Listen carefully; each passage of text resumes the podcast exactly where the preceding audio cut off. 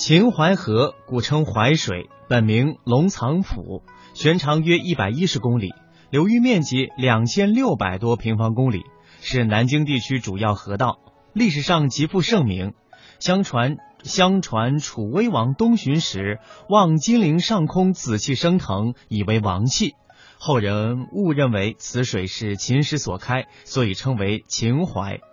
秦淮河是南京第一大河。秦淮河分内河和外河，内河在南京城中，素有“十里秦淮，六朝金粉”之誉，两岸全部是古色古香的建筑群，飞檐漏窗、雕梁画栋、画舫凌波、桨声灯影，加之人文荟萃、市井繁华，构成了集中体现金陵古都风貌的游览胜地——秦淮风光带。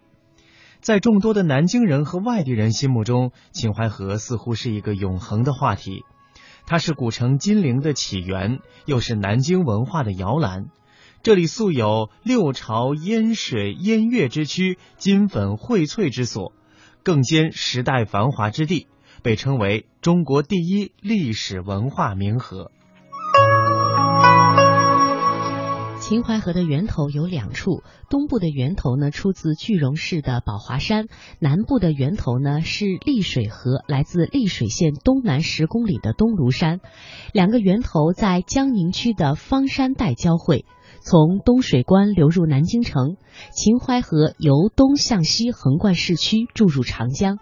秦淮河是南京古老文明的摇篮，远在石器时代，流域内就有人类活动。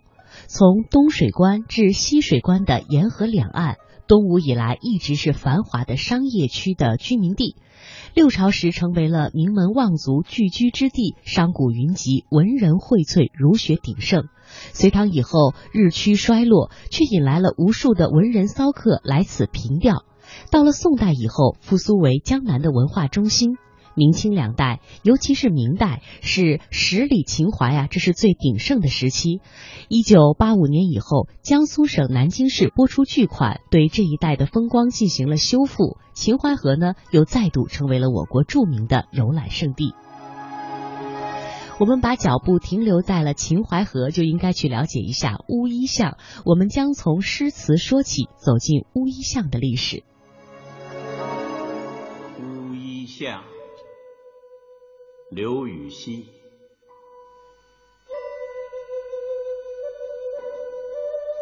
朱雀桥边野草花，乌衣巷口夕阳斜。旧时王谢堂前燕，飞入寻常百姓家。这是金陵五题组诗中的一首。金陵是南京的古称，它曾经是吴、东晋、宋、齐、梁、陈六个朝代的旧都，有三百年的繁华史。随着这六个朝代的相继灭亡，昔日的繁华也一去不复返。这一部盛衰兴替的历史，曾引起多少诗人的感慨，留下了多少金陵怀古的诗篇。乌衣巷便是其中的名篇。诗中的六朝故都一派荒凉，当年画葛凌波，笙歌处处的秦淮河上。如今只剩下那座古老而陈旧的朱雀桥了。桥上行人稀少，桥头下的野草丛中，各色无名小花寂寞的开放着。桥南不远处。曾经朱门华屋毗连的乌衣巷，而今也车马罕至，门庭冷落了。只有那多情的斜晖，依然在巷口徘徊。呢喃声中，双燕归来。燕儿啊，你可知道，王谢两家的华堂故园早已不复存在。那茅檐白屋中住着的，只是普通的百姓人家了。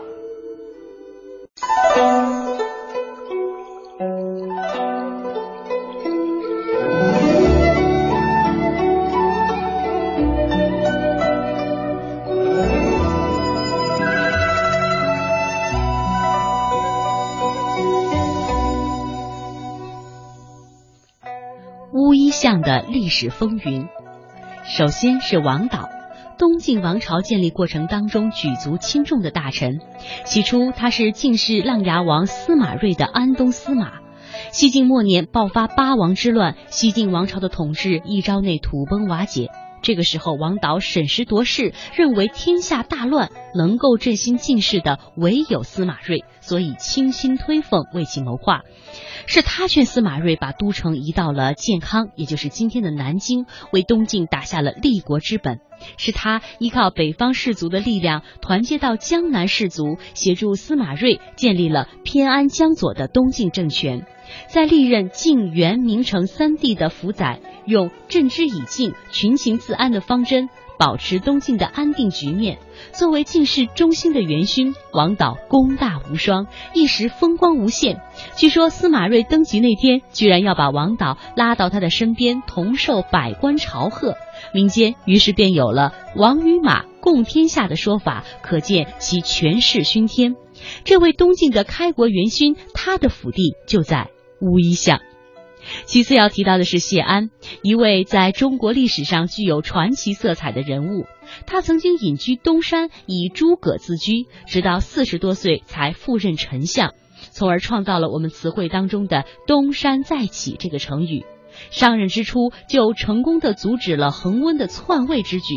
太元八年，更是指挥了中国历史上奇迹般的一场战役——淝水之战，以八万精兵击败了前苻坚一百万大军，从而奠定了南朝三百年的安定局面。在这场被认为是改变中国历史的战役当中，谢安挥洒自如，尽显风流。据《晋书·谢安传》有这样的记载。当淝水之战的捷报传来时，他正在与人下棋。看完军书以后，面无表情，继续落子。别人忍不住问他，他只淡淡的说：“小儿辈遂已破贼，其镇定如此。”这位挽狂澜于既倒，救东晋社稷于将倾的人物，他的府邸也在乌衣巷。可以想象，乌衣巷作为当时权倾朝野大臣的官邸，作为贵族士大夫的集聚地，当时该是一幅怎样热闹繁华的景象？高门大宅，宝马香车，白天画坛若云，晚上灯雨如花。最重要的是，这里已经不仅仅是豪族的院落，这里已经成为中国文化史上一道不可缺少的风景线。今天，当我们回头去看的时候，我们都会惊叹那时候王谢两族子弟的文采风流。在我们的记忆当中，恐怕再没有哪两个家族可以涌现出那样多的人物，在文化史上占有如此重要的地位。恐怕再没有哪个地方会像乌衣巷那样，在短短的一段时间里，集中了那么多的史笔留名的身影。人们常说千古风流，首推敬畏人物晚唐诗。东晋南北朝的乌衣巷里，哪怕我们现在只是轻轻一瞥，也已经是星光满眼。谢安刚刚提到的淝水之战的指挥者，少年时就以风流倜傥闻名。据说他因为有鼻炎，所以声音是比较浓浊的，在当时竟成为了一种时髦，导致人们都捏着鼻子学。其性格文静，有儒将风度。除了东山再起的典故与其有关之外呢，像头鞭断流、风声鹤唳等由淝水之战出典的成语，也是拜他所赐。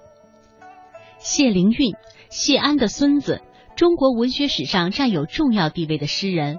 山水诗流派的鼻祖，其诗被誉为有如芙蓉出水，池塘生春草，园柳变鸣禽这样的名句流传了千年，不知倾倒过多少文人墨客。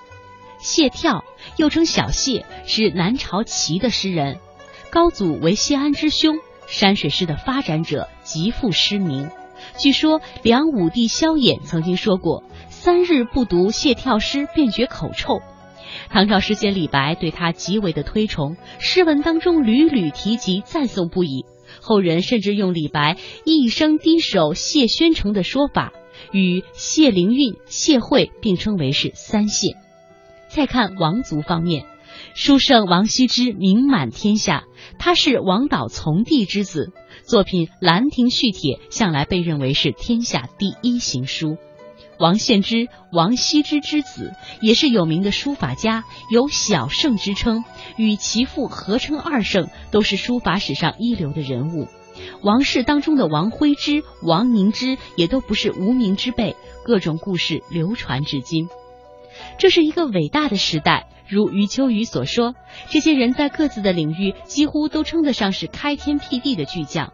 在时代的风云际会中，乌衣巷亲眼目睹了这一切。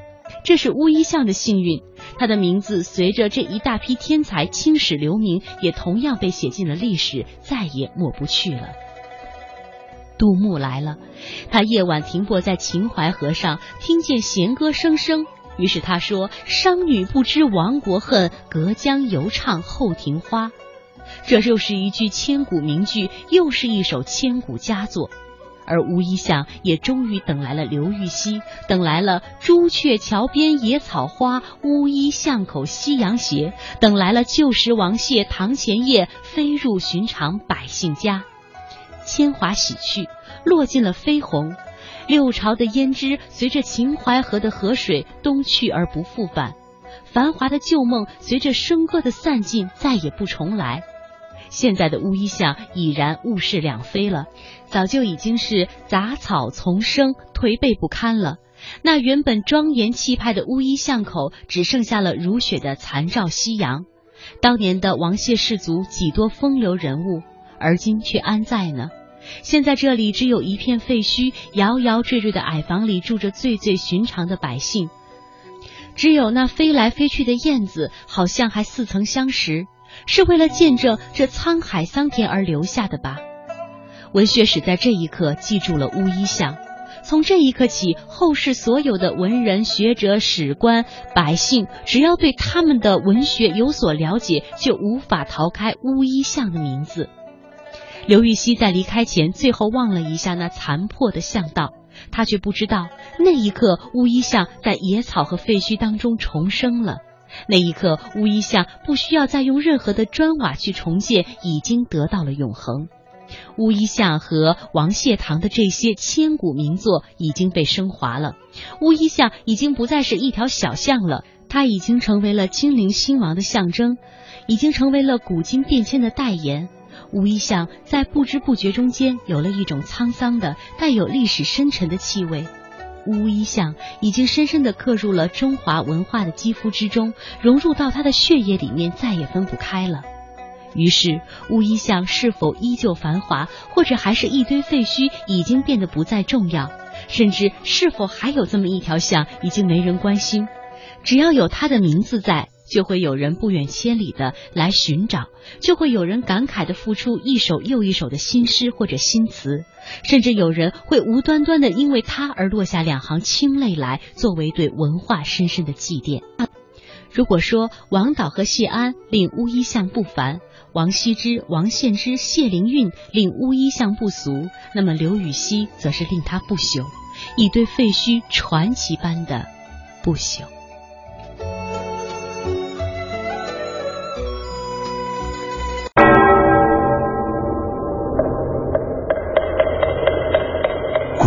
与今文化碰撞，雅与俗相得益彰，与古人对话，和文化同行。这里是中华风雅颂。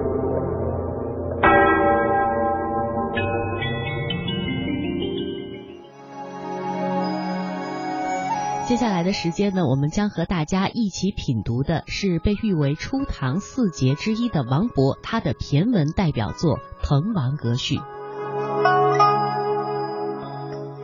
中国的文化博大精深，几千年来，多少文人骚客便游山河湖海、亭台楼阁，舞文弄墨之间，又留下多少千古绝句与世长存。这其中，“落霞与孤鹜齐飞，秋水共长天一色”的著名句子，相信大家一定不陌生。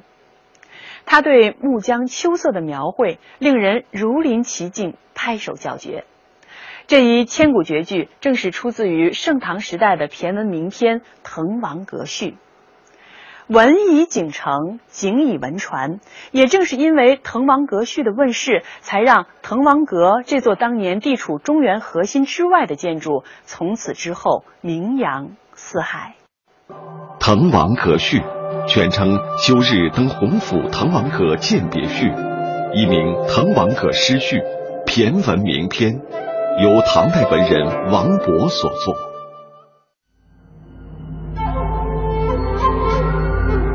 滕王阁坐落在江西省南昌市赣江之滨。南昌古称洪州。公元六五三年，唐高祖之子滕王李元婴任洪州都督时，始建此阁，并很快成为洪州城内一道高阁领主的独特风景。可是，本为盛宴歌舞、修建高阁的李元婴，怎样都不会想到，二十二年后，一位叫王勃的青年才俊登临此阁时，竟然才思隽永，一气呵成，铸成一篇绝世美文《滕王阁序》。从此，滕王阁与王勃的名字交相辉映，名垂千古。而滕王高阁也一改往昔寻欢作乐、歌舞升平的奢俗之气，成为历代文人墨客吟诗作对、兴文咏叹的风雅名妓。千载历历，总有前日余音绕梁。此楼何幸，竟占尽天下文脉一等风流。从某种意义而言。《滕王阁序》的作者王勃才是滕王阁当之无愧的终极缔造者。他用中国最平常的象形文字，在每一个中国读书人的心里，建造起一座飞阁流丹、文采风流的永恒的滕王阁。诗人王勃位于初唐四杰之首，十七岁就来到唐都长安，入王府任职。十九岁便写出“海内存知己，天涯若比邻”这样的千古名句。可是，在那之后没过多久，年轻的王勃却因为一篇文章触怒了唐高宗，不幸被贬离京。此后，王勃再也没有能够重回长安，只得以游历为生。公元六七五年的深秋，王勃一路沿赣江向南。准备到千里之外的交趾去探望年迈的父亲。九九重阳，王勃途经洪州，停船小憩，没有早一步，也没有晚一步，在命运的坎坷沉浮中，正好赶上那个注定要名垂千古的盛会。就在王勃到达洪州的几个月前，时任洪州都督的严伯羽开始重修滕王阁。滕王阁在当时被视为是洪州重要的风水建筑之一，人们认为有了它才能够聚集天地之灵气，吸收日月之精华，洪州才能够繁荣昌盛。于是修缮滕王阁就成为了一件举城瞩目的大事儿。经过几个月精心的修缮，滕王阁再次焕然一新。为了庆祝洪州府治下的这件大事儿，洪州都督严伯宇决定在九九重阳这一天，邀请城中的文人雅士在滕王阁上进行雅聚。恰好途经此地的王勃，自然也在邀请之列。张灯结彩的滕王阁上，严都督和他的女婿吴子章，正和各路风雅士人彼此寒暄。此时，王勃却在角落里落寞而坐，没有人注意到他的存在。很快，宴会的气氛逐渐热闹起来。这时，严都督叫人取来笔墨，邀请在场的嘉宾赋诗作词，胜出者将刻石为碑，以传后世。来宾们早就知道严都督要借此机会提拔女婿吴子章的用意。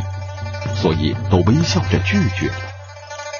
不料角落里的那个年轻人却毫不推辞，王勃快步走向书案，顿时场上的气氛一下子凝重起来。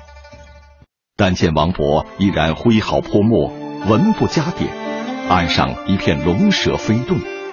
此时怀才不遇的愁苦，前路何方的迷茫，关山难越的磨难，兴尽悲来的命运，所有的一切都交织在一起，充决着这位天才少年的心扉，仿佛一道极高远的闪电自天际而下，漫天的锦绣文章。在这一刻，照亮了《滕王阁》。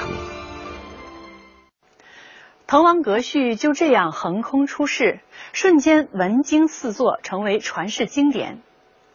滕王阁盛会曲终人散，王勃继续曲终南行。然而两个月后，他在渡海赶往父亲任职的交趾途中，不幸溺水而亡，年仅二十八岁。《滕王阁序》成为诗人王勃生命的最后绝响，或许也正是因为如此，滕王阁成为了后世文人竞相登览的圣地。继王勃之后，唐代王旭写下了《滕王阁赋》，王仲舒写就《滕王阁记》，流传为“三王记滕阁”的佳话。后来，大文学家韩愈又作新修《滕王阁记》，文以阁名，阁以文传。由此，王勃、韩愈等人开创了诗文传阁的先河，使得后来的文人学士登阁题诗作赋，相沿成习。豫章故郡，洪都新府，星分翼轸，地接衡庐。襟三江而带五湖，控蛮荆而引瓯越。物华天宝。光射牛斗之墟，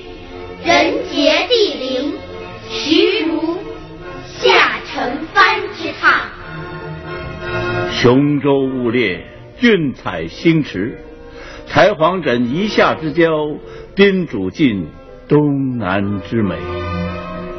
都督阎公之雅望，齐己遥临，宇文新州之遗范，参为赞助。十旬修霞，胜友如云；千里逢迎，高朋满。城郊启凤孟学士之词宗，紫殿青霜王将军之武库。将军坐在路出名区，童子何知躬逢圣饯。时为九月，序属三秋。潦水尽而寒潭清，烟光凝而暮山紫。言参飞于上路，访风景于崇阿。临弟子之长洲，得仙人之旧馆。层台耸翠，上出重霄；飞阁流丹，下临无地。鹤听凫渚，穷岛屿之萦回；桂殿兰宫，列冈峦之体势；披绣闼，俯雕门，山原旷其盈视；川泽虚其骇瞩。